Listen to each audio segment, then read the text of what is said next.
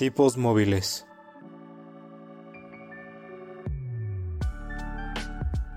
Un podcast que va más allá de los libros y de la realidad.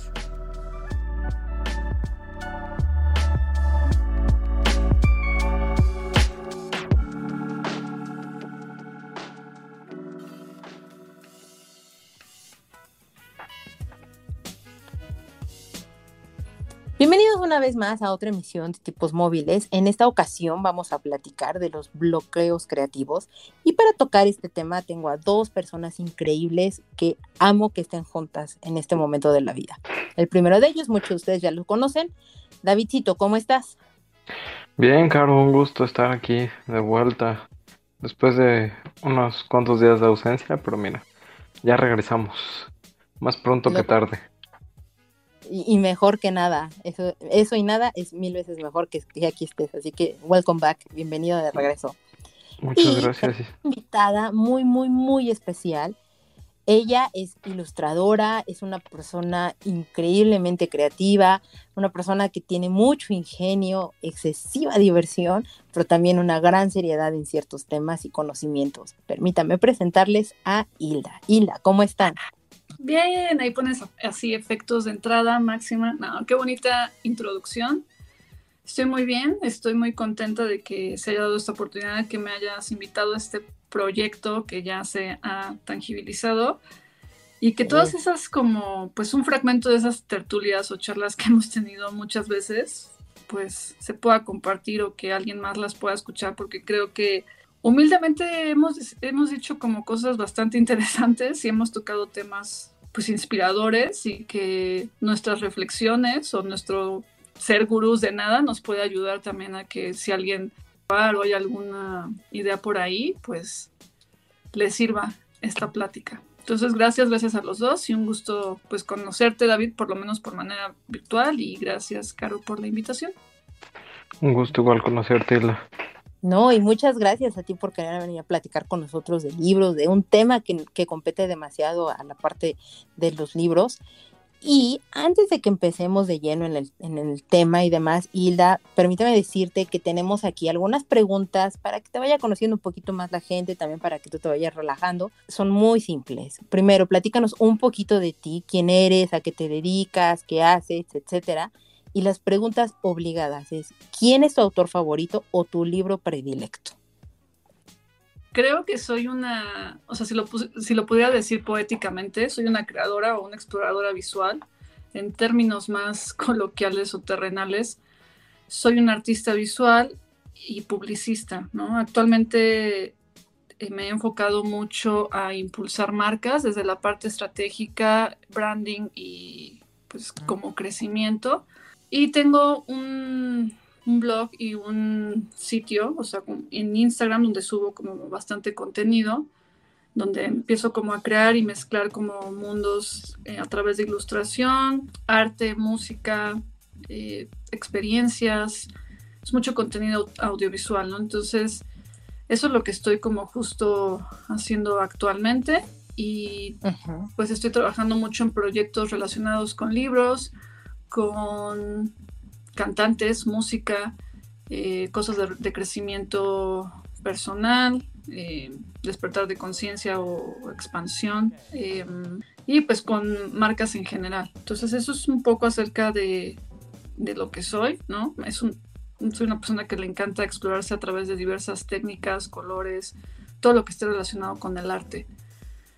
Y acerca de decidir como un autor o un libro favorito, creo que esa es una pregunta como siempre complicada porque es como cuando te preguntan tu película favorita o canción, ya que pues creo que somos el conjunto de todos los matices y cosas que escuchamos y miramos, pero me gusta mucho esta idea de que toque el libro justo de Fahrenheit, de estos libros que se queman y qué pasaría si para que pudieran prevalecer los libros en pues, nuestra vida que tuvieras que escoger uno, ¿no? Uno que te tuvieras que como aprender de memoria y cuando la gente quisiera ver o saber ese libro tendría que recurrir a ti, ¿no? Entonces cada persona sería una persona libro. Entonces, siguiendo esa idea, creo que yo sería el libro de Lewis Carroll de Alicia en el País de las Maravillas. Escogería ese. Y me parece perfecto, no te podría haber definido mucho mejor. Yo llevo muchos años conociendo a Hilda, tengo ese gran privilegio de, haberla conocido, de haber trabajado con ella, de ver precisamente todo su proceso creativo. Y la verdad es que, que ella se defina como Alicia en el País de las Maravillas, en verdad es totalmente Hilda, de pe a pa. Quien haya leído el libro podrá cuestionarlo o no, pero en verdad es ese libro que mejor la define a ella como, como persona. Entonces, muchas gracias por compartirnos eso, Hilda. Y para que nos conozca la gente al final del día, cuéntanos si has leído, visto o escuchado algo interesante en esta semana que te llamara la atención y que quisieras recomendar. Pues creo que hay varias cosas que luego me gusta como, como ver.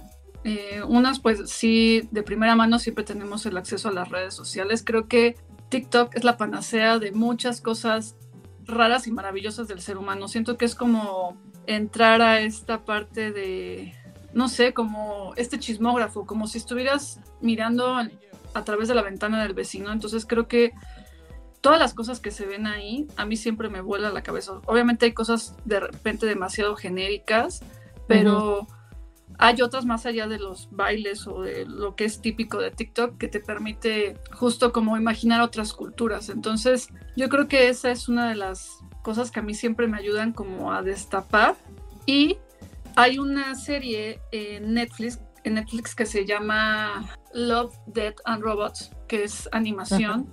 son varios capítulos, creo que ahorita ya va en la tercera temporada me parece también muy fascinante como lo que abordan, ¿no? Porque ya sé que siempre haya, o sea, el hilo conductor siempre va a ser algo que tenga que ver con el amor, la muerte y obviamente hay robots, ¿no? Que es esta parte de cosmovisión o entender este adelanto acerca de qué, qué va a pasar en estos futuros, o sea, esta parte futurística de qué pasaría si ya vivían entre nosotros, que ya en algunos países lo existe, pero robots, ¿no? Entonces, obviamente hay unas cosas preciosas a nivel narrativa, a nivel visual, la animación es increíble, entonces eso también creo que es algo que, recomendaría, ¿no? Esa serie. Y es, es de las últimas que he visto.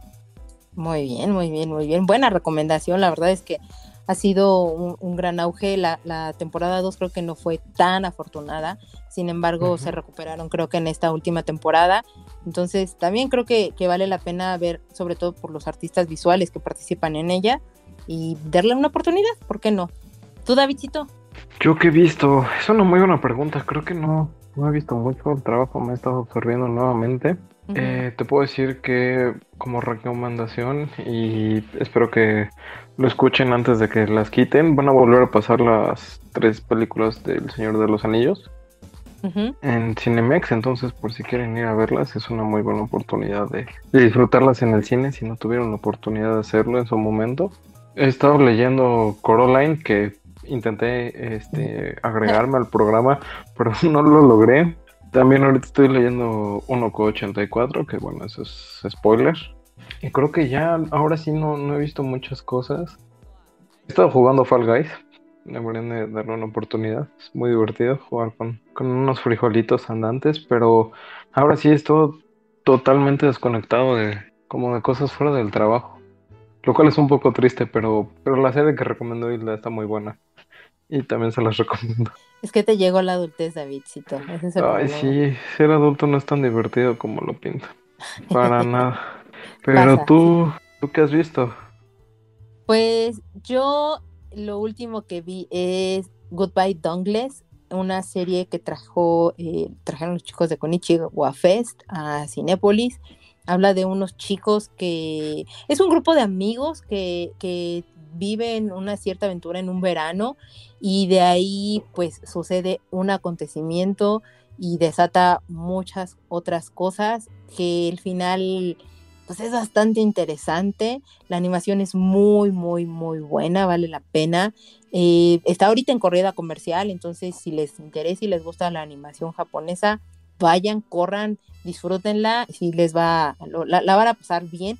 E incluso también a los que no son tan fanáticos del género, denle una oportunidad. El, tema y el, problema central que trata la película, es que no quiero decir mucho para no spoilerear, pero el tema central que trata de la manera en cómo lo, lo, tratan, lo narran, más allá de lo que es la amistad y, y este esta hermandad que se puede llegar a generar con otras personas, es muy buena la forma en cómo lo hacen. Entonces, vayan, corran y, diríjanse hacia los cines para poder ver esta, esta película.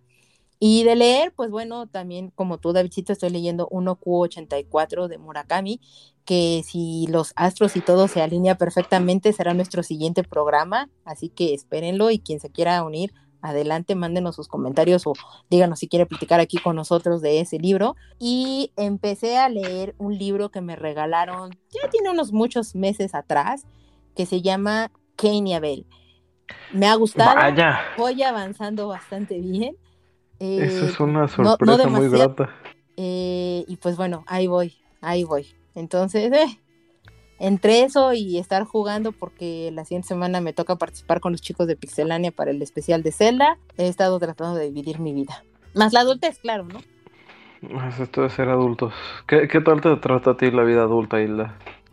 Bien, no sé, creo que no me puedo quejar. En algún momento creo que la surfeaba bastante en una posición de víctima o en demasiado drama, pero llega un momento en el que, o sea, sí hay retos, sí hay cosas que, que tenemos que hacer que a veces no nos gustan, pero creo que también hay cosas bien padres, ¿no? Es el tema de la, cuando empiezas a construir justo tu independencia, a vivir la libertad, a, empezar a escoger ya en este conocimiento de qué es lo que te gusta y no te gusta en, en todos los términos, ¿no? Desde las amistades, las parejas, el trabajo, creo que ahí empieza, empiezas a experimentar esto que te pueden llegar a decir más allá de la felicidad, cierta plenitud y tu propia definición de éxito. Entonces, también viene esta parte en la que empiezas a encontrar como tu propia definición de lo que significa ser adulto y quitarte esa presión de repente del deber ser, porque sí, sí llega un punto y, y también es normal, ¿sabes? O sea, hay etapas que tenemos en las que, pues sí, está más pesado es porque también estás como formando como las bases justo ya sea de tu independencia o de planes que tienes a futuro y a veces tienes que estar ahí, ¿no? O sea, como tienes que chingarle, tienes que esforzarte, o sea, y hay etapas que por más que les queramos dar, skypear, pues no,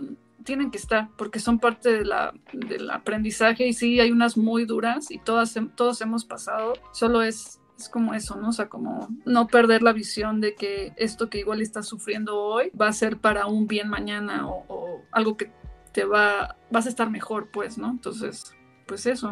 Y es que precisamente con esto de modificar el modo en cómo vemos las cosas es lo que nos ayuda a sortear, pues la vida en general, como bien lo dijiste, Hilda. Eh, y muchas veces no, nos enfrascamos en decir que no podemos avanzar, que no podemos hacer las cosas, que no podemos seguir adelante, etcétera. Pero también alguien, no recuerdo en dónde lo leí o lo escuché, y es muy cierto que si, el no, si no te está funcionando o que siempre estás cometiendo los mismos errores o cayendo en lo mismo, pues posiblemente tengas que cambiar el proceso y el método en cómo lo estás desarrollando para que puedas empezar a generar un cambio al respecto, ¿no? Y, y muy de la mano a eso, eh, eh, a cómo cambiar las perspectivas y todo, para mí entra totalmente la parte de la creatividad, que es precisamente el tema que nos compete el día de hoy, porque curiosamente y miles de veces cuando no hemos escuchado o nos hemos topado con comentarios de tú que sí eres creativo, o bueno, no sé si te pasa a ti, Hilda, que te digan, tú que sí eres creativo, o a ti que sí se te da esto de, los muñequitos, o tú que sí estás estudiando diseño, eh, pues sabes, ¿no? De qué hablo. Pero en la realidad, y no me dejarás mentir tú, Davidcito, porque muchos que no se dedican a una profesión o a un oficio que no sea relacionado a las humanidades, pues piensan que no son creativos, cuando en realidad pues todos los seres humanos tenemos esa habilidad de ser creativos al final del día, en una u otra manera y en ciertas áreas, porque me queda más que claro que yo no podría tener la habilidad ni la capacidad que, por ejemplo, David tiene para poder analizar, recopilar y encontrar esa admiración y belleza que hay en los datos digo, sí la tengo en algunas cosas, pero no al nivel que él lo tiene. Y él tiene como esta parte tan increíblemente maravillosa de, verlo y, cuando él lo platica y la emoción que monta en ello, pues te, te, llena o llena a la otra persona para decir, ok, sígueme diciendo y maravillarte y decirte, wow, ¿cómo lo haces? ¿No? Yo a ustedes ahorita les preguntaría, ¿se necesita realmente algún tipo de entrenamiento en particular para poder fortalecer o para poder despertar muchísimo más la creatividad. ¿Tú qué dirías, Il? O sea, justo estaba pensando ahorita en la, en la definición misma de la palabra, ¿no? La creatividad está muy ligada a la inteligencia y es simplemente la capacidad o la facilidad que tiene el ser humano para inventar o crear. Entonces, esto es algo que cuando nacemos, sobre todo los niños lo tienen muy despierto, ¿no? Muy, muy activo. Entonces, esa parte que obviamente conforme vamos creciendo por inseguridades, vida, lo que sea, pues se va como mermando, no desaparece, porque como bien mencionas, la creatividad no es algo de una área en específica de solamente los artistas son los que la tienen, ¿no? Sino habla mucho de cuando tus capacidades o tus habilidades las pones en práctica para resolver el reto que tengas enfrente, ¿no? Ahí se activa la creatividad. Lo que sí creo es que sí, no hay fórmulas, o sea, hay muchas veces que nos venden muchos, tanto talleres o cosas, eh, como para resolverlo, como si hubiera, no sé, como un antídoto, ¿no? Como esta parte de vuelva a ser creativo o recupera tu creatividad pero siento que la creatividad viene, está más ligada a cosas como más hacia adentro, ¿saben? Como más personales. O sea, sí creo que hay temas del bloqueo creativo que tienen que ver con otras como aristas, ¿no? Hay un libro bellísimo que es uno de los libros que pues, quiero recomendar para esta sección y en general, que no solamente va para gente que está en el ramo artístico, ¿no? Sino si quieres como despertar esa, esa habilidad, esa capacidad y ponerla en práctica en, lo que quieras en tu vida, es un gran libro de cabecera que se ha vuelto para mí mi Biblia, ¿no? Que es El Camino del Artista de Julia Cameron.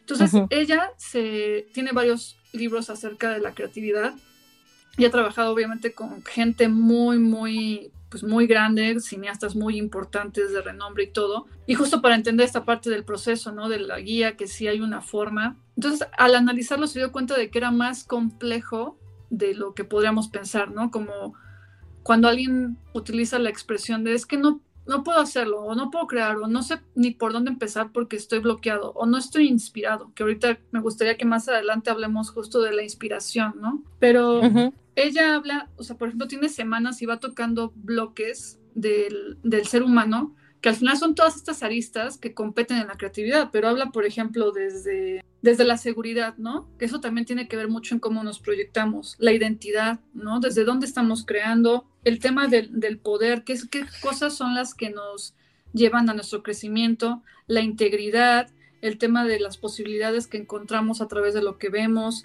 la abundancia, ¿no? Que a veces está muy ligado con cómo cobramos nuestro trabajo, cómo nos mostramos al mundo, ¿no? Si nos creemos o no eh, merecedores de poderle poner un precio a nuestro trabajo. El tema de la conexión, qué tan conectados estamos con nosotros para poder escuchar o trabajar con los demás. El tema de fortalecernos, ¿no? De, poder crear una imagen y una proyección acerca de, de quiénes somos.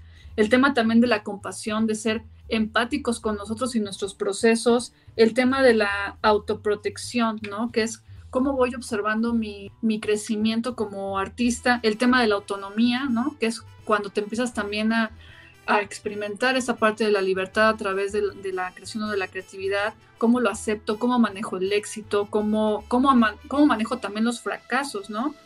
El tema de fe, ¿no? Que más allá de un tema de religioso o espiritual, es cómo, cómo abrazamos la confianza en nosotros mismos, ¿no? Y cómo vamos llevando también este proceso de aprendizaje que son ciclos, ¿no? O sea, inicias a veces una obra, evoluciona, se, se puede volver o viral o, te puede consolidar o no, o a veces son como experimentos o partes en las cuales puedes llegar a una versión, digamos que más grande de esa creatividad. Entonces, me gusta mucho porque creo que yo nunca había visto que alguien hablara de la creatividad así, ¿no? O sea, como que siempre te ponen pasos, pero este libro te hace toda una radiografía. Está, o sea, es más íntimo, va más allá de, lo, de la parte superficial, ¿no? O sea, lo pienso como un iceberg, ¿no? Que la, la punta puede ser el, pues no estoy inspirado, estoy bloqueado creativamente y no puedo hacer nada. Pero ya cuando te analizas o te observas para entender qué es lo que está pasando, por qué no está fluyendo, por qué no estás pudiendo despertar estas capacidades, sí habla más de una introspección, ¿no? Entonces creo que ese libro puede ayudar a también echarte un clavado hacia ti y ir entendiendo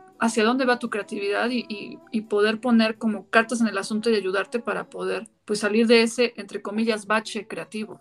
Claro, y es que aparte, digo, entendamos, eh, y lo dijiste ahorita muy bien, ¿no? Eh, muchas veces están esperando que des como la receta y los pasos a seguir, pero al final del día, la creatividad lleva o conlleva todo un proceso y el proceso evidentemente sí son una serie de pasos y, cuestiones que tienes que desarrollar, pero no quiere decir que van a ser en el mismo orden ni que van a funcionar los pasos que yo siga a Inda o le van a funcionar a David, sino que cada uno de nosotros va a tener su, su, su propia guía, su propio camino y sus propios pasos que va a ir como siguiendo y todo, y, que habla mucho, porque eso ya depende totalmente de la persona en cuestión, ¿no? De, lo que quiera desarrollar, de lo que quiera, pues, formar o, crear literalmente, porque de ahí es hacia donde parte la creatividad, aderezada de muchísimas otras cosas, entre esas la inspiración, como bien mencionaba Sil, pero tú dime, David, ¿qué piensas? O sea, ¿crees que sí se necesita un entrenamiento? ¿Crees que, que no, que no se pueda fortalecer?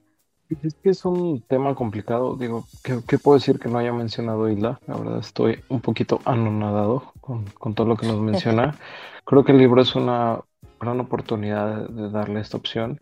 Al menos te lo puedo decir del lado de, bueno, o sea, no sé a ustedes cómo les fue en, eh, en, el lado de su educación, pero al menos de mi lado sí es como un pensamiento un poco más cuadrado, en donde la creatividad se limita a seguir pues ciertos este, pasos y manuales y no hay como mucho hacia dónde hacerte. Entonces de repente encontrar algunas cosas como por ejemplo lo que, lo que mencionabas, ¿no? La parte de la ciencia de datos o empezar a tratar de mostrar tu creatividad de otras formas, pues sí es donde empiezan a resaltar algunos y otros se quedan con este pensamiento que, que te crearon, ¿no? Al menos se ve mucho en la parte de las ingenierías y siempre hay como esa distinción justo entre el área de humanidades y demás que tienen como esta facilidad para crear algo y el área de ingenierías que pues sí muchos también sienten que crean algo, pero pues realmente es como un pensamiento más cuadrado, más este, ah, no, sé, no sé cómo decirlo, este, pues realmente sí tienes que sí, no, y también tienes que seguir pues muchos pasos, ¿no? Y muchas veces desde chiquitos creo que incluso limitan un poco la, creatividad de, que tenemos, porque no sé ustedes, pero al menos a mí me pasó bastante en la escuela, ¿no? Con el maestro de matemáticas, que si tú encontrabas otra manera de resolver las cosas era como de, no, no lo hagas así, lo tienes que hacer como yo lo digo. Entonces, seguir como todas estas partes, pues ya hace que muchas personas ya estén bloqueadas de, cierta manera creativamente, ¿no? que están, están muy acostumbradas a, a esto y pues creo que de repente sí encontrar la creatividad te puede ayudar mucho. Pero sí, esto... dime, dime. No, por favor. Hay una, hay una parte, es que ahorita que estabas eh, mencionando esto de, pues sí, todos, digamos que en el tema del, del creado, de la creatividad, o cuando hablamos del arte, ¿no? Y aparte con letra mayúscula, mayúscula o los artistas, hay un montón de clichés, prejuicios alrededor de eso, ¿no? Que son ideas que justo a veces marcan estigmas muy limitantes. El tema de la cultura, la educación, el contexto en el que crecimos, o sea, todo lo que está alrededor, ¿no? Entonces, justo el libro habla de estas personas, o sea, tiene una, base muy bonita que yo también creo realmente que es todos somos creativos y todos somos artistas, ¿no? ¿Cómo lo vamos llevando, desarrollando nuestras vidas? Bueno, ahí es donde se va generando las diferencias de, y la parte también única de quiénes somos, ¿no? Más allá de que nos digan, eres especial, ¿no? O sea, esta parte en la que, ¿por qué Caro es Caro y por qué David es David, ¿no? Entonces, habla, les pone los artistas sombras que justo pueden ser como este que lo describiste, o sea, como tu profesor, ¿no? Que a veces por cómo crecieron ellos, por las, no sé, ideas limitantes que le, o quizá que no tuvo la capacidad de desarrollar ese lado, comparten el conocimiento y sus ideas a los otros por a veces una proyección de miedo propio, ¿no? Entonces les llama justo los artistas sombras, ¿no? Entonces a veces pasa que si esta persona está en este camino de descubrir o dejar su creatividad fluir y que lo lleve a donde sea, puede encontrar de repente gente, o sea, con esta idea limitante, ¿no? De no, no lo hagas, ¿no? O, o para qué lo intentas si va a fallar, o para qué le buscas de otra manera si llevamos muchos años haciéndolo así, ¿no?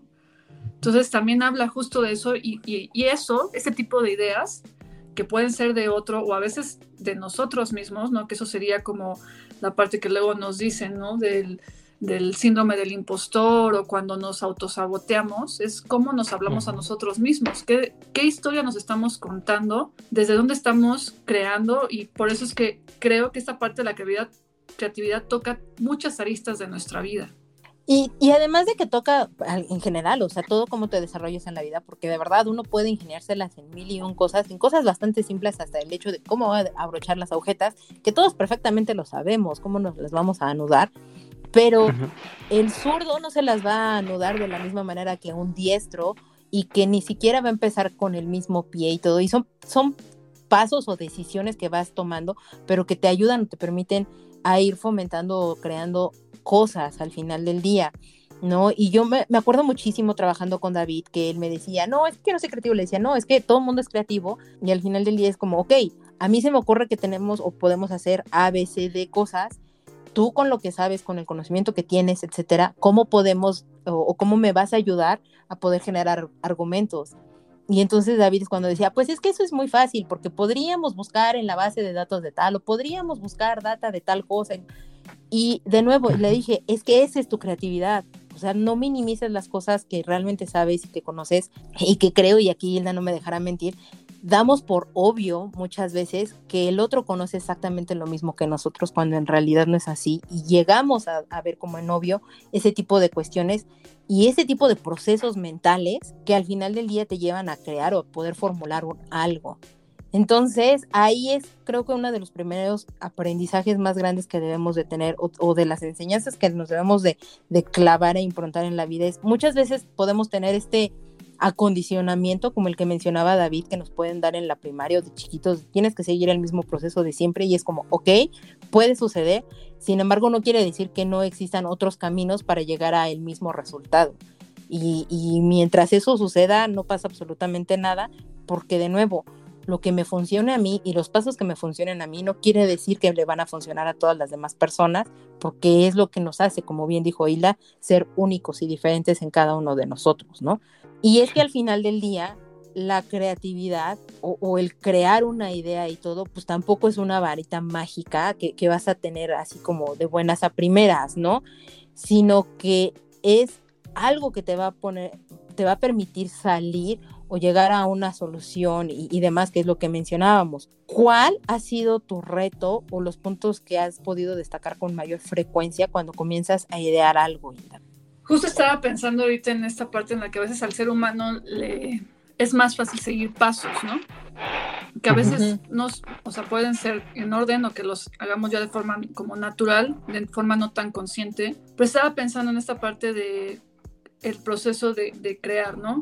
Ahorita justo estaba pensando en una, como en una propia definición de todo esto que estamos platicando, ¿no? De la parte de, de la creatividad y creo que es como, es esa capacidad o esa habilidad que que utilizas a través de toda esta suma de influencias que tienes y con influencias me refiero a todo esto que ya platicamos, ¿no? La educación, las cosas que ves, o sea, el trabajo y todo esto va a llevar impreso tu sello, tu personalidad y esta reinterpretación de estas influencias que hablamos, que eso es lo que va a dar la respuesta, la solución a lo que sea que tengas enfrente, ¿no? O sea, creo que eso es la mm. creatividad. Por todo lo que estamos hablando, creo que por ahí va.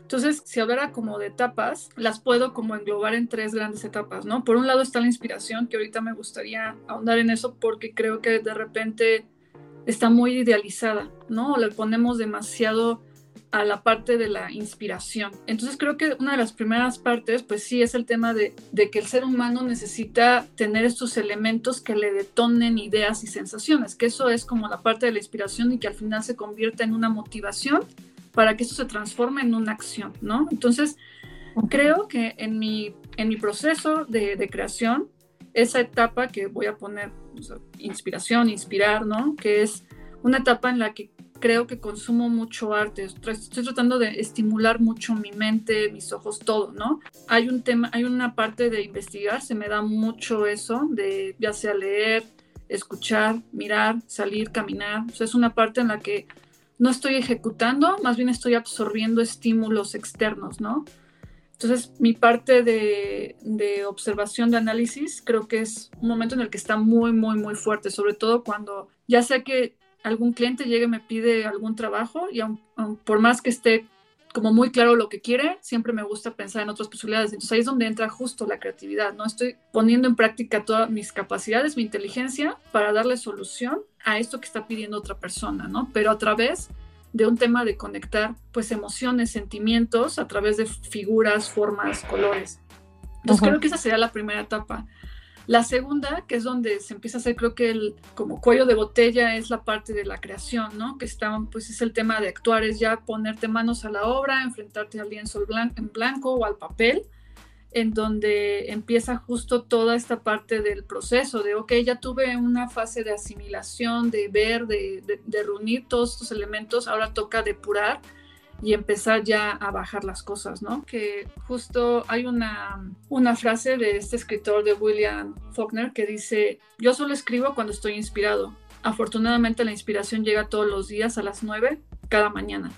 Esto también creo que nos habla de cierta constancia, cierto compromiso y que no puedes esperar a que la musa de la inspiración llegue por sí sola, ¿no? Sino que también la tienes que fomentar, o sea, la creatividad ya es como una semilla que está dentro de nosotros, entonces nosotros tenemos que ponerle agua a esa plantita, por así decirlo, para pues como reavivarla si le sientes que la tienes súper muerta o pues cuidarla y, que siga creciendo, ¿no? Entonces, esa parte de la inspiración siento que es la parte de la nutrición, de, de mantenerla como viva ahí creo que también entra mucho el, ya sea que si eres una persona a la que te gusta escribir, a mí me gusta mucho, creo que en cosas soy muy digital y en otras soy muy análoga, ¿no? Entonces me gusta mucho escribir, o sea, el contacto con la hoja, porque paso de repente mucho tiempo en las, pues, las pantallas, celular, iPad, todo. Entonces necesito de repente irme con mi libreta, lápiz, o, o sea, volver a eso básico, ¿no? Y empezar a aterrizar ideas, empezar a hacer bocetos desde lo más primario, ¿no? Y figuras básicas, ideas básicas. Yo siento que esa parte del boceto o escribir es como si fuera el cardio de la creatividad, es como el cuerpo, ¿no? Como cuando dicen, pues es que siento que mi cuerpo no está tonificado o no tengo un cuerpo atlético, ok, pero es que ni siquiera haces ejercicio. Entonces creo que con la creatividad pasa un poco lo mismo. O sea, hay ciertas cosas en las que puedes darle como ese cardio o esa práctica, ¿no? De irla desarrollando poco a poco sin necesidad de que ya te presiones en la parte de ya quiero crear. No, pues puede haber una parte previa en la que si tiene mucho tiempo que no, que no te sientes creativo, que no has hecho algo fuera de tu zona de confort, puedes empezar con estos estímulos, ¿no? Que era lo que yo les mencionaba en la etapa 1 que es para empezar a explotar tu potencial. El tema de la imaginación, la imaginación creo que es uno de los atributos más bellos que tiene el ser humano, ¿no? Porque te habla de, de cómo se abren todas las posibilidades de creer, cómo pueden ser mundos, o sea, es, es abrirte a todas las posibilidades. Entonces, imagínense lo vasto que es la imaginación, ¿no? Entonces, una imaginación mezclada con una inspiración, pues crea una creación muy poderosa. Y por último, creo que el tercer paso es el tema, bueno, yo lo vería como un tema, como si quieres, como de contemplación o de reflexión de la obra, en donde ya que pues tengo consolidado lo que hice, pues creo que está bien, aunque luego lo saltamos, pero a mí me ha ayudado mucho pues ver el tema del aprendizaje, ¿no? O sea, es, ok, ¿qué me costó trabajo? ¿Cuáles fueron los, er-, cuáles fueron los errores? ¿Qué estuvo bien? ¿Qué puedo optimizar? Pues creo que es una parte de hacerte consciente del proceso y disfrutarlo. O sea, también creo que ni, ni dividirlo tanto, ni pues les decía, o sea, esto me los estoy imaginando, como creo que yo los llevo, pero seguramente en algunos momentos no siempre llega la inspiración, ¿no? Que era lo que les decía de, creo que está muy idealizada.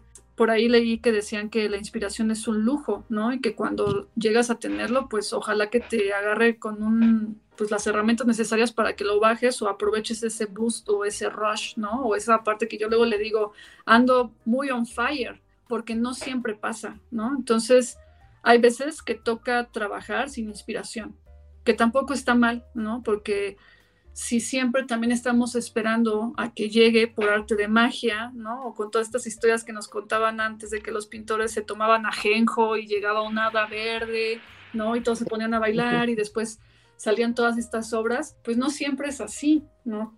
O sea, también pasa la vida, también pasan muchas cosas y eso es lo que también de repente puede coartar como ciertos procesos, pero creo que el tema de de, repente de aventarte a trabajar o crear sin estar 100% inspirado o a veces sin ella, sino también llevarte a la acción, creo que también está bueno porque a veces podemos caer en un tema, aunque el ocio sea la madre de tantas cosas, pues podemos llegar en una etapa de inactividad o flojera o pasividad bajo el estigma de, pues es que yo no soy creativo o, estoy bloqueado o no estoy inspirado. Entonces, creo que ir de poco a poco en este entrenamiento para fortalecer, alimentarla, creo que eso es lo que va a ir con paciencia y empatía hacia nosotros mismos, pues poder tener claridad de nuestras ideas y de lo que queremos crear, ¿no? Totalmente de acuerdo ahí contigo. Eh, me hiciste recordar ahorita eh, un, un, fragmento de, de, Sandman para el bingo, David, Neil Gaiman. Eh, para el bingo. En The Sandman hay una parte, no recuerdo exactamente en cuál de, los libros de, de, Sandman sale, pero que hay un escritor que se roba una de las musas y entonces ella le pide ayuda a Sandman, a Morpheus, para que la libere, etcétera. Y pues entonces eh, Morpheus habla con este escritor y le dice, no, no la voy a liberar porque por supuesto, o sea, tenerla me ayuda a que sea exitoso, a que siempre tenga esta inspiración, a que haga cosas, etcétera. Y él le dice, ok, lo que buscas es inspiración, inspiración es lo que vas a tener. Y digamos que lo maldice, muy entre comillas, enviándole miles de millones de ideas en las cuales tiene él la necesidad de escribirlas constantemente. Entonces, también el hecho de decir que podríamos estar inspirados toda la vida, me vino totalmente a, la idea esta, esta imagen de este hombre o este escritor que estaba ebrio de tantas ideas y que al final del día termina diciéndole, por favor, detente, ya no puedo seguirme, me sangran los dedos, no puedo seguir escribiendo, etcétera, porque es demasiado, no puedo seguir más al respecto llévate a la musa y, ya, o sea, yo seguiré mi vida mediocremente, por decirlo de alguna manera. Y eso es lo que pasa. Creo que, coincido totalmente contigo en el, en el hecho, Hilda, de que dices la inspiración no forzosamente tiene que llegarte en, todos los momentos, pero a veces sí se vuelve un, punto o un detonante muy importante para que puedas eh, tomar la iniciativa, para que puedas iniciar algo y totalmente con motivación. ¿Tú cuáles dirías que serían tus pasos o, o tu proceso para poder crear algo, David? Es una muy buena pregunta y Creo que no tengo la respuesta para ello. Porque ah, es que como, como, dice Elda, ¿no? De repente solo llega. No, no, no sabes en qué momento llega, pero llega entre inspiración, creatividad y demás. Y no es como que tenga yo al menos predefinido algo, algo para llegar. Eh, muchas veces, eh, como se los mencionó, en mi trabajo, pues no es que sea creativo, simplemente es, está pasando, ah, entonces tienes que hacer uno, dos y tres y ya con eso se resuelve.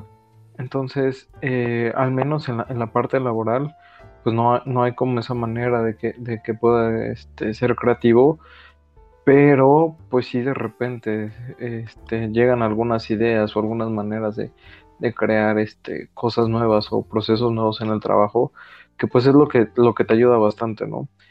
Pero el tema es que, pues sí, es, es, es complicado de repente este, comenzar a, a hilar estas ideas y más en un, en un momento de la vida en el que pues sí está como muy, muy claro, ¿no? La, la, división de, de, entre ser creativo y no ser lo creativo. Pero estaba pensando mucho en una frase que, que dijo Hila al principio de, de, lo que ella nos comentaba, de que todos somos creativos en diferentes maneras. Entonces, estaba, estaba justamente tratando de reflexionar sobre eso y creo que sí hay, hay veces en las que, pues justo eh, en los programas, en estar viendo cómo hacer las cosas, contigo platicando en, en, la editorial de cómo íbamos a resolver algunos este, entregables, proyectos y demás, pues sí empieza a fluir la creatividad por eso lo que no estás tan acostumbrado a hacerlo es raro. Y entonces, pues sí, justo tienes que estarlo trabajando también, como lo menciona Hilda, como si fueras al gimnasio y no solo quedarte esperando a, que ocurra. Entonces, creo que para la práctica del día a día, pues puede ser, puede ser algo bueno, ¿no? Así como hay gente que se dedica a hacer dos horas de gimnasio, ¿por qué no intentar ser creativo 30 minutos e irlo subiendo poco a poco y ver hasta dónde te lleva? Que es el final del día, es, es el objetivo que todos los humanos, no nada más los que se encuentran en un tipo de, de ingeniería o, de estas eh, disciplinas que están muchísimo más orilladas a un pensamiento más, más recto y lineal, sino en general, porque pueden aplicarse simplemente para la vida misma, ¿no? No es el hecho de que forzosamente tengas que desarrollar algo que va a cambiar radicalmente la vida de otro ser humano, con que cambie o que modifique tu vida, tu día a día, que es más que suficiente para que lo puedas tomar totalmente como una nueva práctica o como si es, pues el, hecho de, que sí puedas eh, tú querer adoptar y, que comenzar a ver o buscar las formas en que tú puedas comenzar a, meter la creatividad de una u otra forma y pues tratar de romper el paradigma más en este, en este tipo de disciplinas, ¿no? Que, que nos menciona David.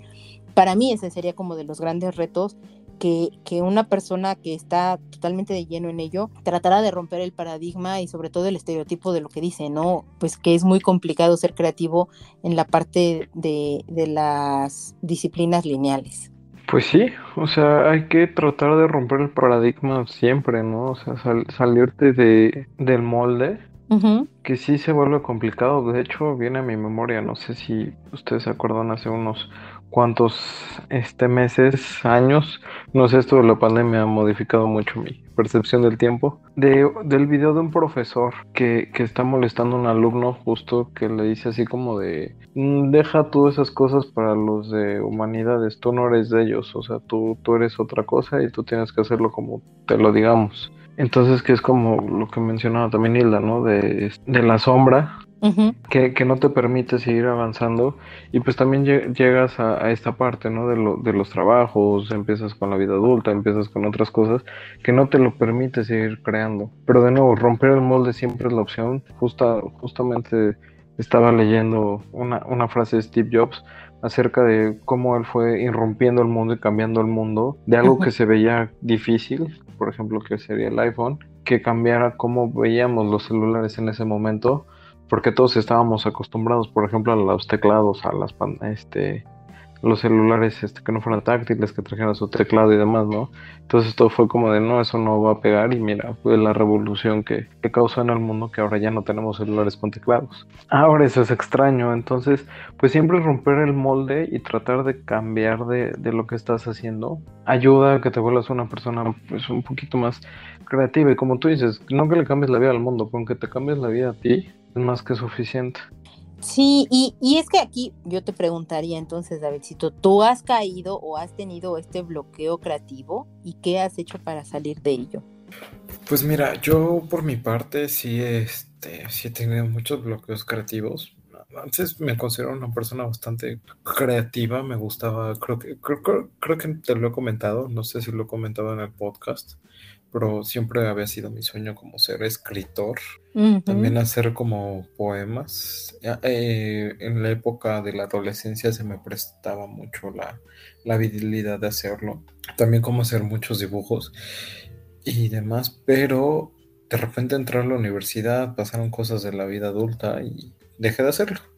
Y ahorita ya me cuesta mucho trabajo. Y además también, por ejemplo, yo vivo con el con el estigma de que soy zurdo y entonces debo ser súper creativo y es como de, no, déjenme en paz, solo tengo nueve años de vida menos que ustedes.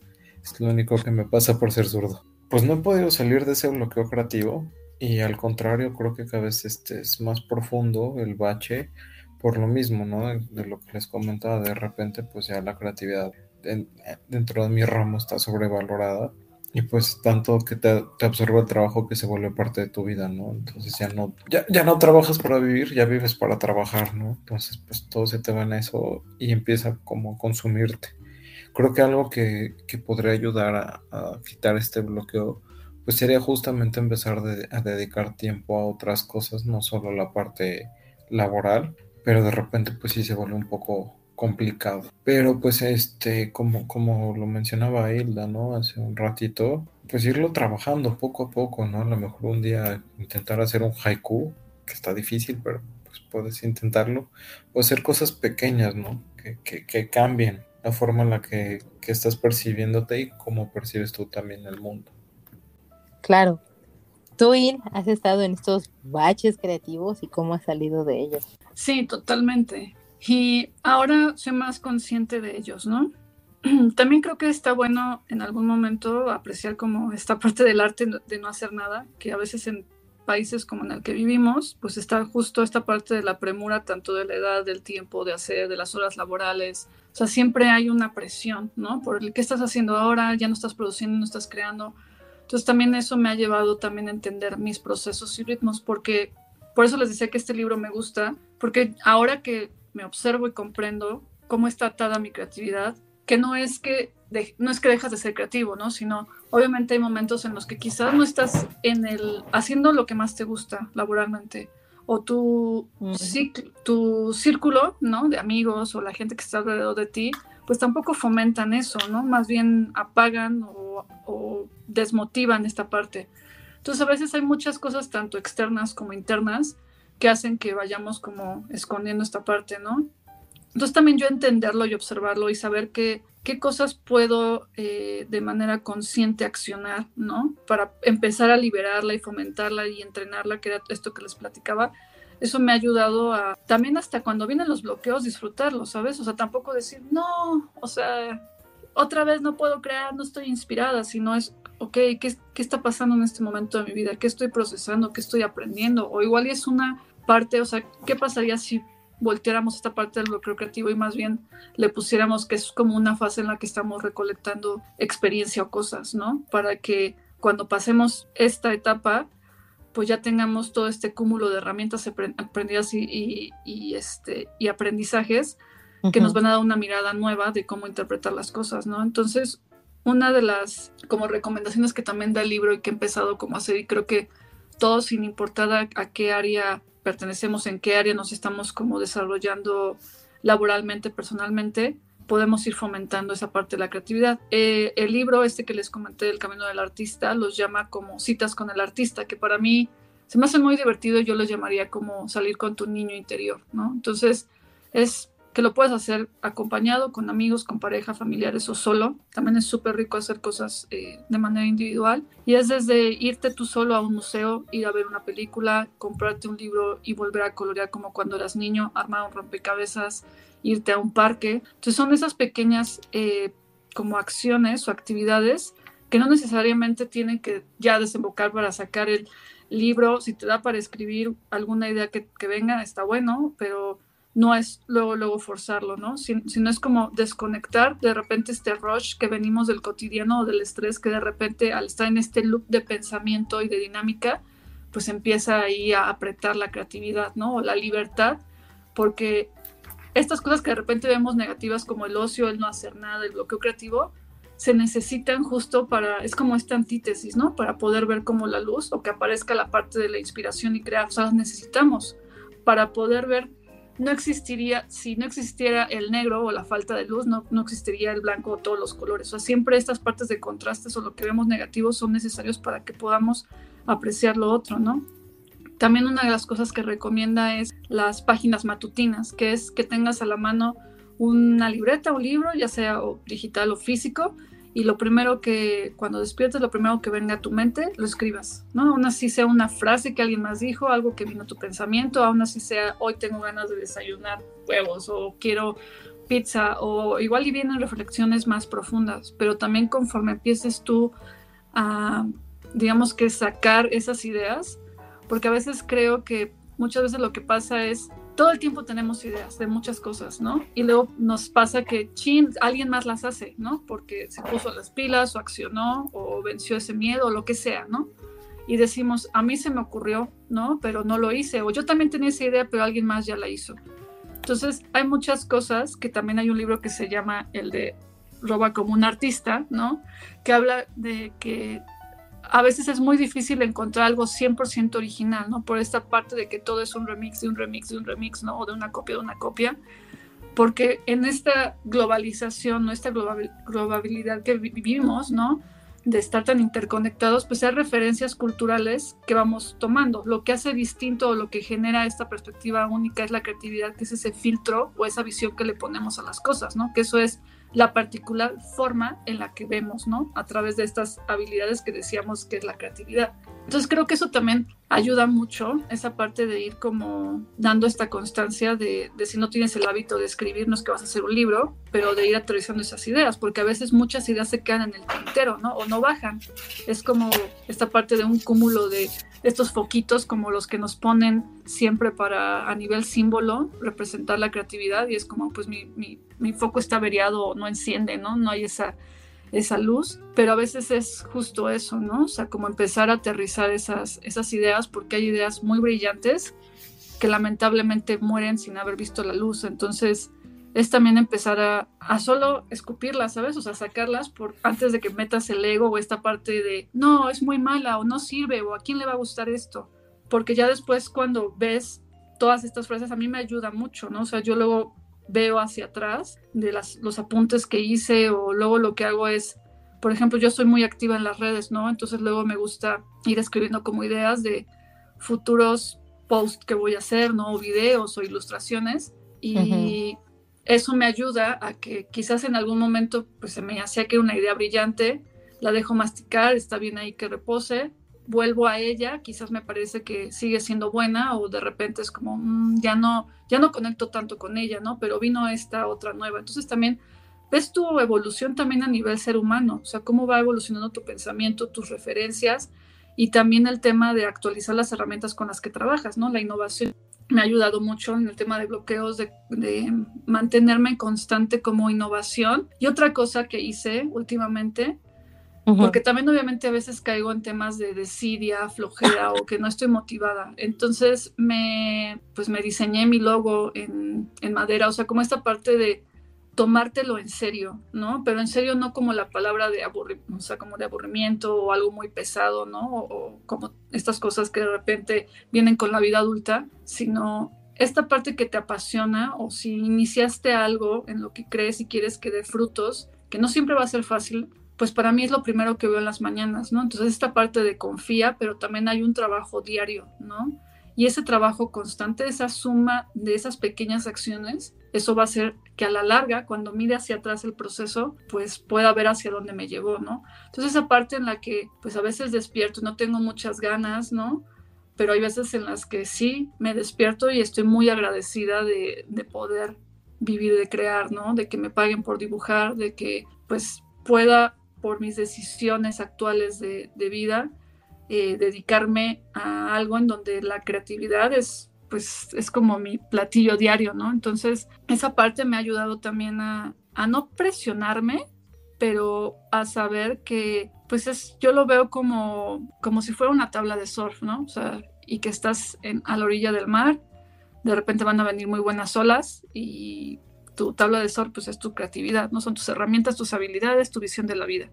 Y va a haber olas en las que, pues, te vas a lucir y va a ser increíble, lo vas a disfrutar y hay otras que te van a dar la revolcada de tu vida y te van a dejar aprendizajes, ¿no? Pero pues el chiste es que aprendas a cuando vengan esas olas o esos cambios de, de mar a hacerlos más disfrutables. Entonces creo que eso, ese aprendizaje que también yo aplico a mi vida diaria, me ha ayudado mucho en mi parte laboral, ¿no? En mi lado artístico. Y es que ahorita que estabas platicando y, y, la verdad es que no te quise interrumpir porque, porque vamos, estaba muy hilada como la idea general para ser tan majadera e interrumpirte. Pero tengo dos puntos muy importantes aquí que destacar. El primero de lo que hablabas, ¿no? De decir, y bueno, que está hilado con lo que mencionaba David sobre los zurdos. Se dice que los zurdos pueden ser más eh, creativos y demás, pero precisamente porque tienen o deben de desarrollar más eh, el pensamiento lateral de uno de los hemisferios. Y es un poco lo que tú mencionabas también, Hilda, de decir, pues es que tal vez tengamos que, pensar desde otra perspectiva o tal vez tengamos que ver otras cosas. Y eso me hizo recordar, y es un libro que trabajamos David y yo, que se llama Elástico, el pensamiento, el poder del pensamiento flexible, de Leonard Mlodinow, eh, de Editorial Paidós.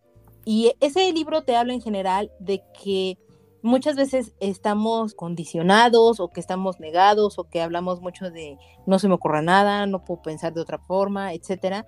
Y por el contrario, de lo que en este libro te habla es de decir, es que no debes de pensar de, de, la misma manera, es que tienes que ayudarte a pensar desde otra perspectiva y verlo desde otra, desde otro enfoque, desde, desde otra arista, que muchas veces el, el pensamiento, el, proceso, el, pues toda una idea se formula más allá de, de simplemente la inspiración, sino de todas las cosas que tú conllevas, que es lo que mencionaba Silda, de, de todo lo que te va rodeando y que cosas muy simples o que que es eso, ¿no? No existen ideas tontas y lamentablemente muchas veces el, el, no querer compartir una idea con otra persona porque tenemos este temor a cómo nos va a juzgar, porque nos va a considerar tontos, porque no va a considerar que es una idea muy ingeniosa, etcétera. Pero en el momento en el que nosotros dejemos de perder ese, ese temor, y que es sumamente complicado, créanme, lo sé de, de primera mano, es sumamente complicado perder e, e, ese temor, pero cuando lo haces, cuando estás en este entorno eh, laboral y no laboral, de repente con tus amigos y todo, pueden surgir ideas y, cosas bastante ingeniosas y que cosas tan simples como no sé, estar viendo un atardecer, por decir algo, te puede ayudar a detonar mil y un cosas, ideas, propuestas y demás para incluso el día a día de cómo lo tengas que vivir.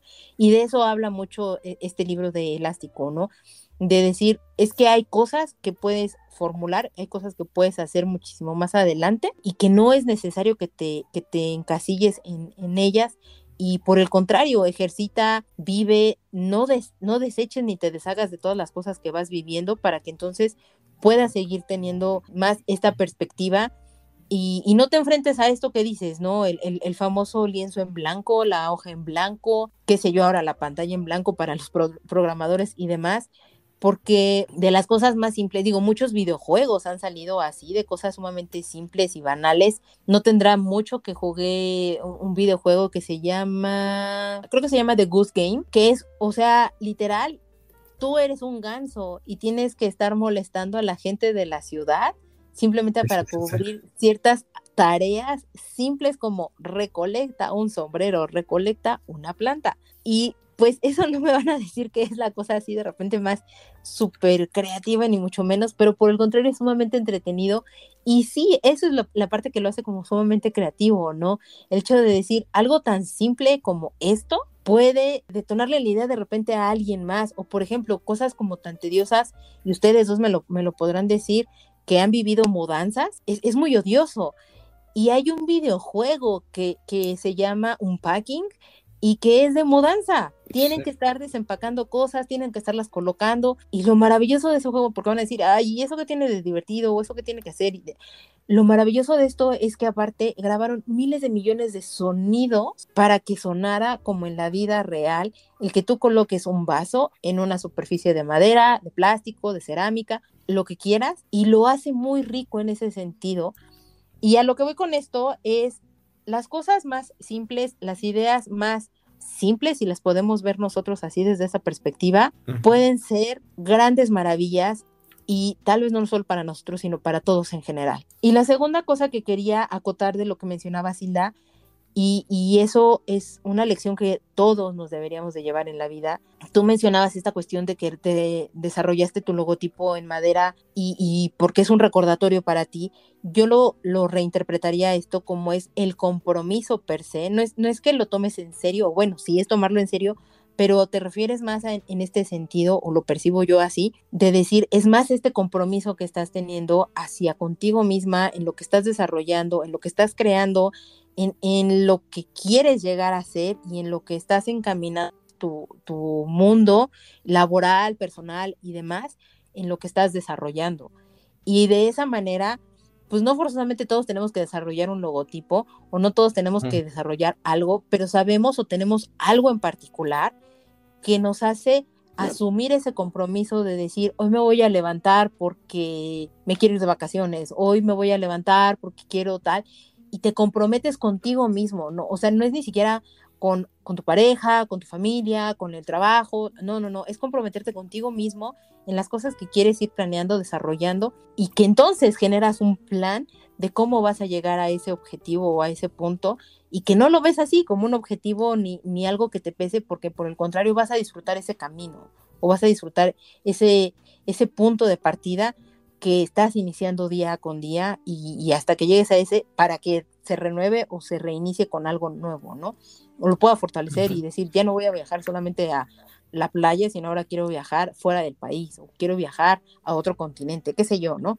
Yo les hablo de viajes porque, bueno, me gusta mucho viajar, pero, y es un poco la perspectiva de, de las muchas otras cosas que puedo tener en la cabeza, pero esa es una de ellas que, que a mí me, me motiva, me compromete en las cosas que quiero hacer y desarrollar y por ende, y si puedes disfrutar eso con, con un tercero o con otro, uh -huh. otra persona ajena a ti, te ayuda de repente a nutrir más esa propia idea, por simple o, o, llana, o simplemente reformarla o fortalecerla. Entonces, también poderlo compartir con otras personas, eso es bastante interesante, es muy bueno y es muy sano, y te ayudan, muy entre comillas, a salir de ese bloqueo creativo, pero platicar las cosas también de repente ayuda muchísimo, no nada más encerrarse y estarse persiguiendo la cola como perrito para, para poder salir de, de ese atolladero.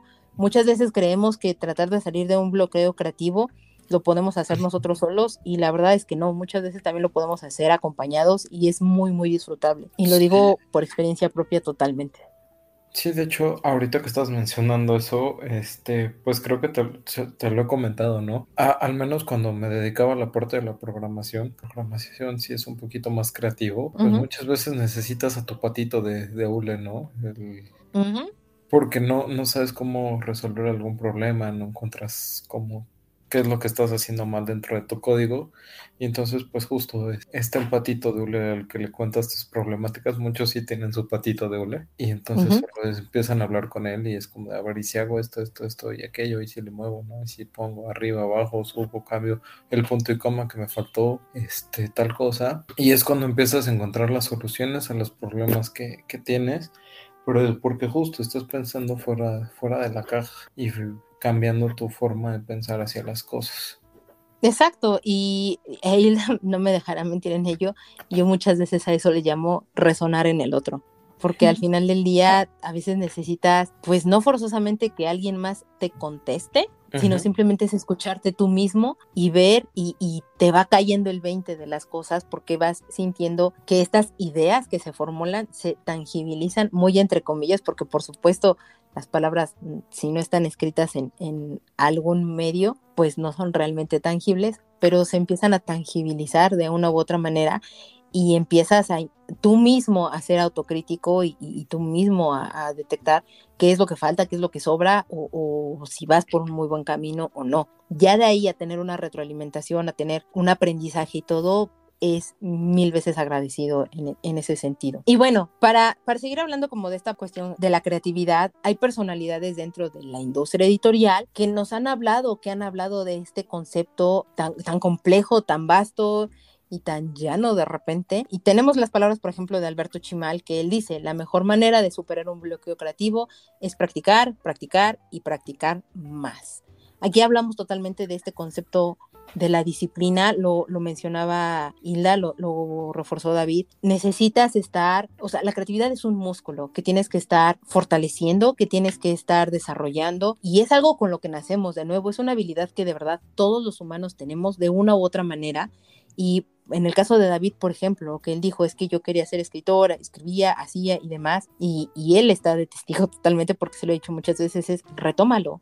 Uno nunca sabe hasta dónde puedes llegar con ese tipo de cosas, con ese tipo de momentos que te puedes tener, llegar o algo por el estilo. Otra persona que, que también es una editora de libros infantiles, se llama Natalia Méndez, sugiere que puedes crear un cubo y decorarlo eh, cada uno de sus lados con conceptos y de repente poner a ponerte a jugar con él. Ella, ella mencionaba mucho esto para salir precisamente de estos baches creativos, sobre todo para estar saliendo del pensamiento tradicional o, lo que dice, ¿no? Salirte de la caja, pero es más fomentar este pensamiento flexible, fomentar más esta cuestión de, que tus dos hemisferios se platiquen entre sí. Por supuesto, tenemos a veces uno más desarrollado que el otro, el analítico y el no analítico, etcétera, pero podemos estarlo desarrollando, podemos hacerlo y, y se ata, o por lo menos yo lo veo desde esa perspectiva, de pues hazlo incluso para nada más distraerte y puedes empezar a crear de repente, no sé, un podcast como este,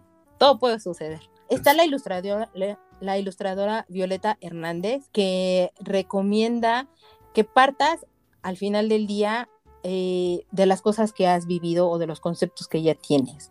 Digamos que aquí nadie inventa el hilo negro y es algo que mencionaba Hilda. Todo lo que hemos llegado a vivir, todo lo que hemos llegado a conocer, todo lo que llegamos a experimentar, imaginar, incluso soñar, etcétera, pues nos puede ayudar para crear algo. De nuevo, no hay idea tonta, no hay idea simple. Lo importante aquí es que te quedes con ella y que si es algo que te enamora, pues de repente escribirla, dejarla reposar, regresar a ella y si aún te sigue enamorando y demás, pues entonces igual y es momento de que la puedas o la tengas que desarrollar.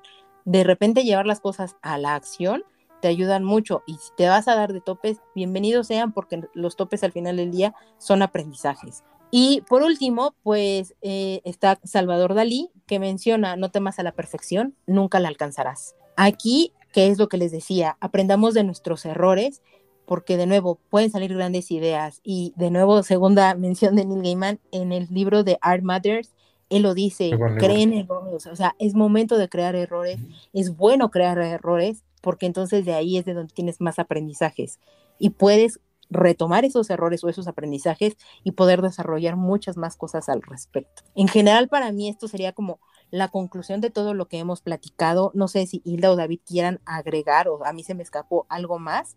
Pues creo que, o sea, además de esas actividades que les mencionaba, obviamente hay muchas, o sea, también tiene que ver mucho el tema de, de cómo pensamos, ¿sabes? O sea, hay personas que son más estructuradas mentalmente, hay otros que son como más disruptivos, hay otros que aprenden a través de una parte más lúdica, hay otros que leyendo, escuchando, o sea, creo que esa, esa parte también de, es que siento que todo está muy atado con el conocernos, ¿no? Y, y el atreverte, o sea, que suene algo muy repetitivo, pero eso también nos facilita mucho las cosas, porque es, ok, estoy detectando un problema que, no sé, que tengo, bueno, no lo quiero llamar problema, pero estoy detectando que tengo un bloqueo creativo, ¿no? Y sé que actualmente con todas las herramientas que hay afuera y videos y todo, hay mil tips y pasos a seguir y libros, pero quizás yo soy una persona que no me gusta tanto leer, ¿no? O, que soy más lúdico, o sí soy muy estructurado, entonces necesito que me den pasos. Entonces desde ahí creo que uno puede ir buscando las herramientas. Entonces hay desde lluvia de ideas, esta parte que también existe del design thinking, buscar cosas de innovación, con, con juegos.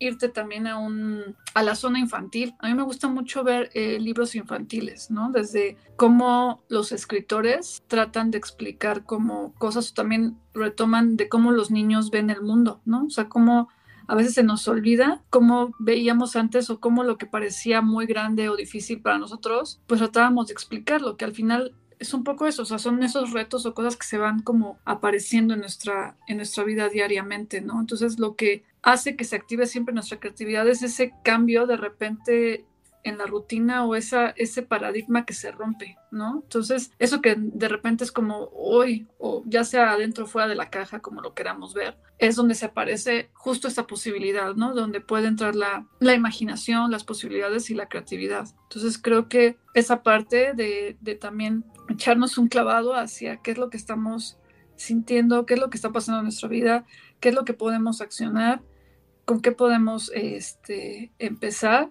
porque sí creo que en todos, o sea, cuando ya escuchas de cerca las historias de cada uno, es como si tu niño, o sea, en la, en la parte, o sea, en la infancia, hay muchas cosas a través del, del, contexto que te rodea que van estimulando y despertando tu atención, ¿no? En mi caso, pues fue el dibujo, siempre estuvo muy presente. Entonces, obviamente, conforme vas creciendo, vas obteniendo otras habilidades y conocimientos y quizás eso se va puliendo, se va transformando en otra cosa. Pero en todo, si nos escuchamos, siempre existe esa parte que, como dicen de broma, no, es que yo iba a ser futbolista, pero me lastimé la rodilla, ¿no? O es que yo iba a ser escritor, es que yo quería ser bailarina, es que yo quería ser pintor. Entonces, esa parte que, de repente creo que es muy fuerte y, que decides que soy un, no sé, soy un artista frustrado, ¿no? Es más bien ir hacia atrás y es, ok, ¿por qué llegué a este punto, no? O sea, en parte si fueron algunas circunstancias que a veces no podemos sortear o que en alguna etapa de nuestra vida estuvieron más allá de nuestras manos, pero llega un momento en nuestra vida en la que sí podemos retomar ese volante, ¿no? De decir, ok, esto es algo que sé que tengo la habilidad y siempre me ha gustado y entonces también dejar que fluya, ¿no? O sea, explorarlo y sí las primeras veces va a ser complicado por todo, porque hemos vivido mucho tiempo sin hacerle caso a esa voz, ¿no? O a esa creatividad o a eso que, que desde chicos siempre estuvo presente. Entonces creo que es también abrazar ese, ese caos, esa, esa, esa oportunidad y ver a dónde te lleva, ¿no? O sea, arriesgarte. O sea, siempre he creído esta, últimamente esta idea de que confías y crees mucho en algo y te avientas, el universo o lo que sea en lo que crees, lanza la red. Entonces, esa parte también creo que está bueno que lo fomentemos más allá de un mensaje súper optimista o de libro de autoestima o superación personal, pero es que creo que no hay de otra, más que esa parte de enfrentarte a o aceptar, ¿no? Que es, ok, acepto esta realidad que vivo ahora y que no estoy ejerciendo tanto esta pasión o esto, pero estoy feliz y pleno, o si no lo eres, ¿no? Y, crees o lo atribuyes a que te hace falta inspiración o motivación o es por un bloqueo creativo, adentrarte y arriesgarte a saber, o sea, indagar por qué y salir de eso. O sea, sí lo podemos hacer. Obviamente va a van a aparecer, no es que ya no vas a tener bloqueos creativos, pero van a ser de distinta manera. Creo que uno de los bloqueos creativos más fuertes que puede existir es cuando estamos luchando en contra de lo que nuestra alma o nuestras pasiones o lo que queremos hacer. Ese es, creo que es el bloqueo creativo más grande que existe. Porque habrá otros de no sé cómo resolver esto o no sé cómo hacer cualquier cosa, pero el salir del closet, de darle esta parte a nuestro yo artista, lo que sea que con eso conlleve, yo creo que ese es el bloqueo más, el bloqueo artístico o creativo más fuerte que tenemos. Sí, sí, sí, totalmente. Y pues entonces pasemos a pequeñas recomendaciones. Hemos mencionado hasta ahorita, Hilda y yo, eh, tres libros. Se los recuerdo rapidísimo, que es El Camino del Artista, de Julia Cameron, de Editorial Aguilar. Roba como un artista, de Austin Kleon, de, también de Editorial Aguilar. Y yo les mencioné Elástico, El Poder del Pensamiento Flexible, de Leonard Mlodinow, de Editorial 2. Y yo les quiero recomendar otros dos títulos que se llama El espíritu creativo de, de Daniel Goldman de Ediciones B, donde pues este psicólogo y periodista pues va a explorar justo este tema de la creatividad y nos va a tratar de invitar y ayudar a comprender lo que es un proceso creativo de una u otra manera, pero dentro de lo que es este mismo espíritu de irse conociendo, de cómo se van encerrando ciertos tipos de mensajes y todo y cómo a veces no los vemos y te ayuda a de repente encontrarlos y darles ese sentido. Y el otro libro que les quiero yo recomendar se llama Dentro de la caja de Jacob Goldenberg, de Editorial Empresa Activa, que aquí al final del día, eh, pues hemos hablado también de esta cuestión no rígida y no, no estar eh, alineados ni nada, pero de repente también se necesita esa rigurosidad porque otra realidad y muchas veces creemos que por ser creativos o, o estas mentes libres, muy entre comillas, pues no, no somos muy desapegados a, a, poder seguir cierto tipo de reglas o a seguir cierto tipo de cosas que son muy importantes, sobre todo en las empresas, porque tienes ritmos de trabajo muy distintos. Y aquí te enseñan este libro precisamente a eso, a encontrarle un poco la rigidez a esta creatividad sin mermarla y sin cortarla y para que puedas llegar a ser de una forma, no quiero decir eficiente, pero sí muy, muy al calce o muy directa y que puedas estar entregando cosas y romper muchos mitos al respecto de lo que es la gestión de esta creatividad misma, que de repente se nos puede llegar a ir de las manos y a veces no. No sé si tú tengas otro libro más que recomendar, Il. Sí, sí, sí, de hecho tengo, tengo varios. Dale, dale. Bueno, creo que también del de Roba como un artista, uno que también me ha gustado como bastante es uno que se llama Sigue Avanzando, que es justo después de que ya te dio como estos tips y de, que habla mucho de esto que hablábamos del remix, de la parte de la autenticidad o de la parte original, él sigue avanzando que está muy enfocado el tema de la acción. Hay otro que también me gusta mucho que se llama Tinker Toys de Michael Misialco, no sé si lo estoy pronunciando bien, que es justo un tema como, pues como de game storming, que es esta parte de cómo a través de juegos o pues puedes como estimular el pensamiento, ¿no? Uno que también me gusta mucho es uno que se llama Ideas Peligrosas de Alf Ren. Y lo que me gusta de él es que, es que la verdad me gustan luego los libros que no, no te endulzan tanto las cosas o no te, no es todo este tema de tú puedes, eh, simplemente hazlo, porque pues es lo obvio, o sea, es como estos libros que hablan de, no sé, de las rupturas amorosas o de la superación personal. Luego es como el mismo speech y de repente es como, bueno, sí, ya sé que lo tengo que hacer, pero pero ¿cómo le hago? O sea, estoy trabado, o sea, no puedo salir de esto y es más de lo mismo. Entonces, lo que me gusta de ese libro es que es muy crudo. O sea, él dice que la creatividad tiene que ser desafiante, que no es como en nubes rosas y musas, sino también hay ideas que son justo incómodas y cómo habla también de, cómo es esta parte de la creatividad disruptiva. O sea, lo, me gusta que lo abre totalmente a, a esta parte vulnerable y del ser humano, ¿no? Y no lo, no lo eleva tanto como esta parte de repente tan idealizada de la imaginación y de la inspiración que, que mencionábamos al principio, ¿no?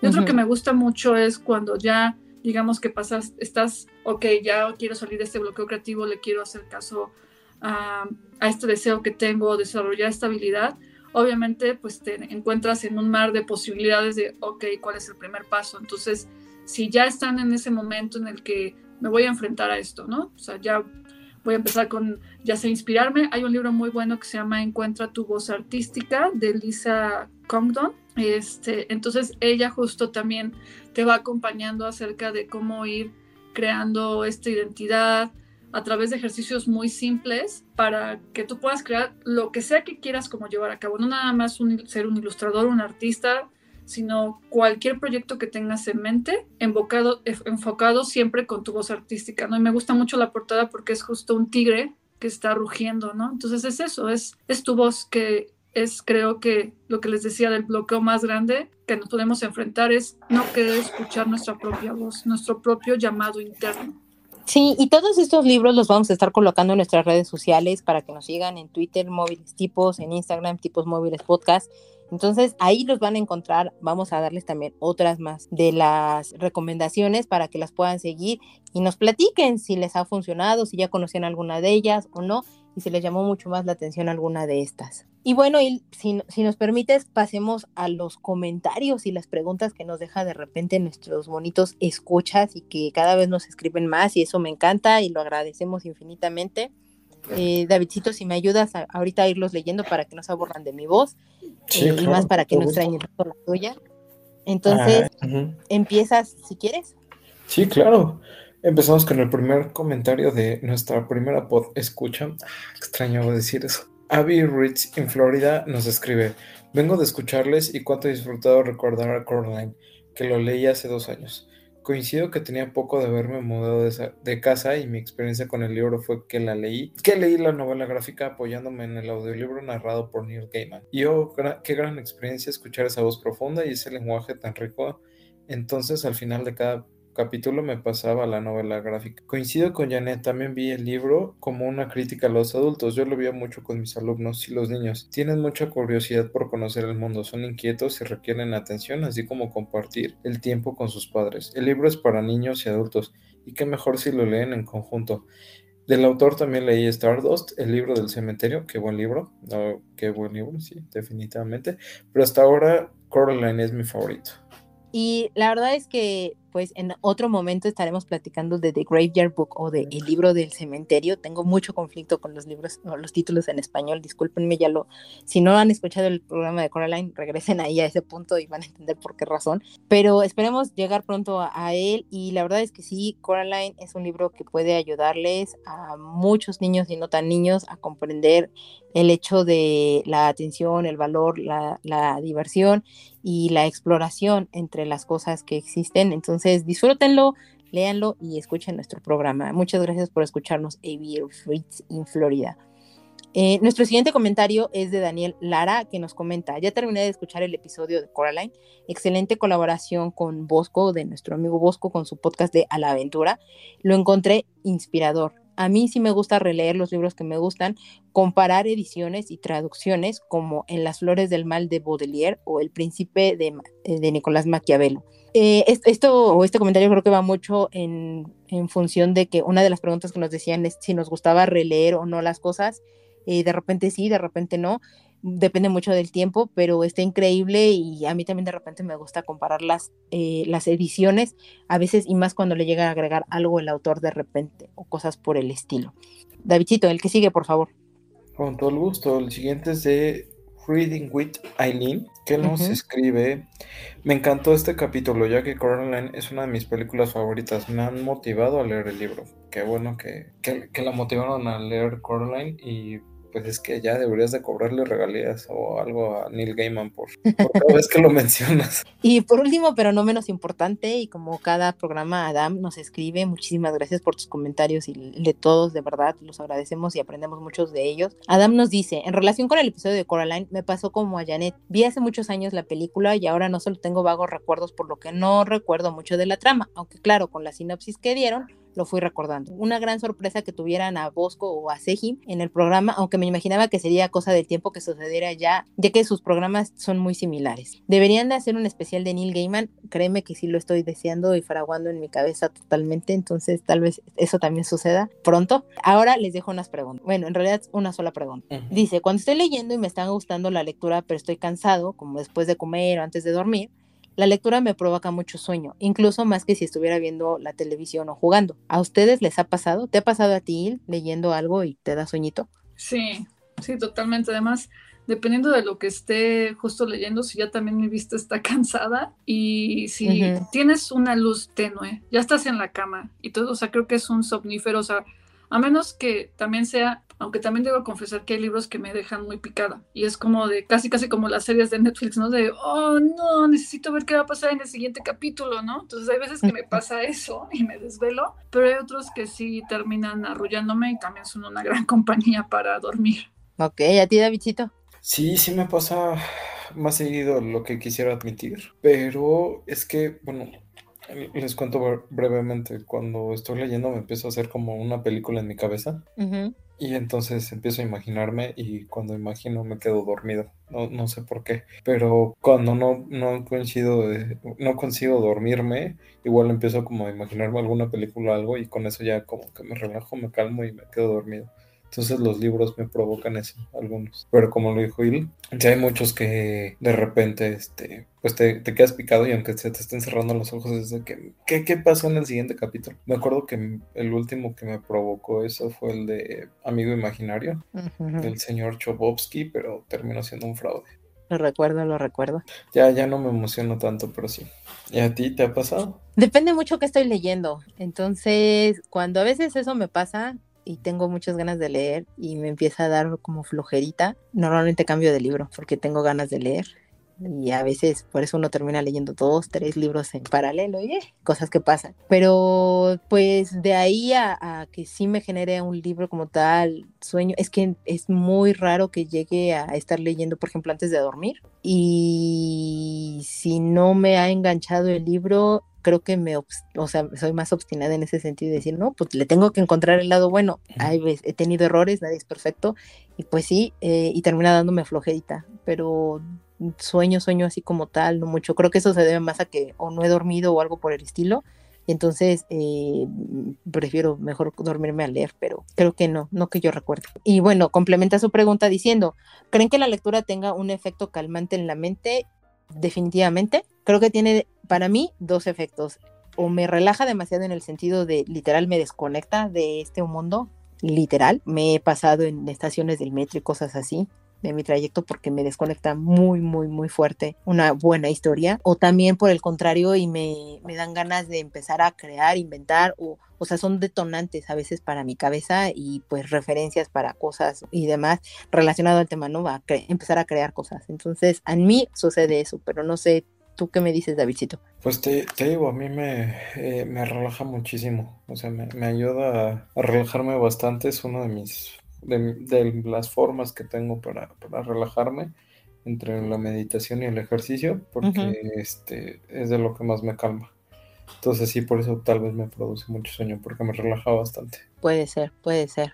¿Tú, Il? Pues creo que, o sea, sí puede haber un efecto relajante, pero no creo que, o sea, en mi caso no creo que yo utilice la lectura o los libros para buscar una relajación, sino los utilizo muchas veces para un tema como de introspección, como tú decías también de imaginar como, no sé, como nuevos mundos o meterme a esas como historias mentales, pero yo consumo muchos libros que más que letras tienen imágenes, ¿no? Entonces, esa parte pues es como de inspiración, de ver estoy como activando justo eso que les mencionaba de, los, de las referencias, de la parte de la inspiración. Entonces, cuando me voy a acercar a un libro, sobre todo la parte, porque los también es como los vives, ¿no? Me gusta mucho de repente, todavía sigo comprando libros físicos, porque me gusta de las portadas, cómo huelen, eh, si tienen imágenes, pero también tengo muchos libros digitales. Entonces todavía no me adapto mucho a leer, no sé, en un Kindle, por ejemplo, ¿no? O sea, como que ahí luego sí me llega a cansar o estar cargando el dispositivo y es más probable que eso sí me dé sueño, pero creo que es una mezcla entre lo que les decía, ¿no? Si estoy en la cama, una luz tenue, el dispositivo, entonces ahí sí creo que entro en un estado de relajación y no,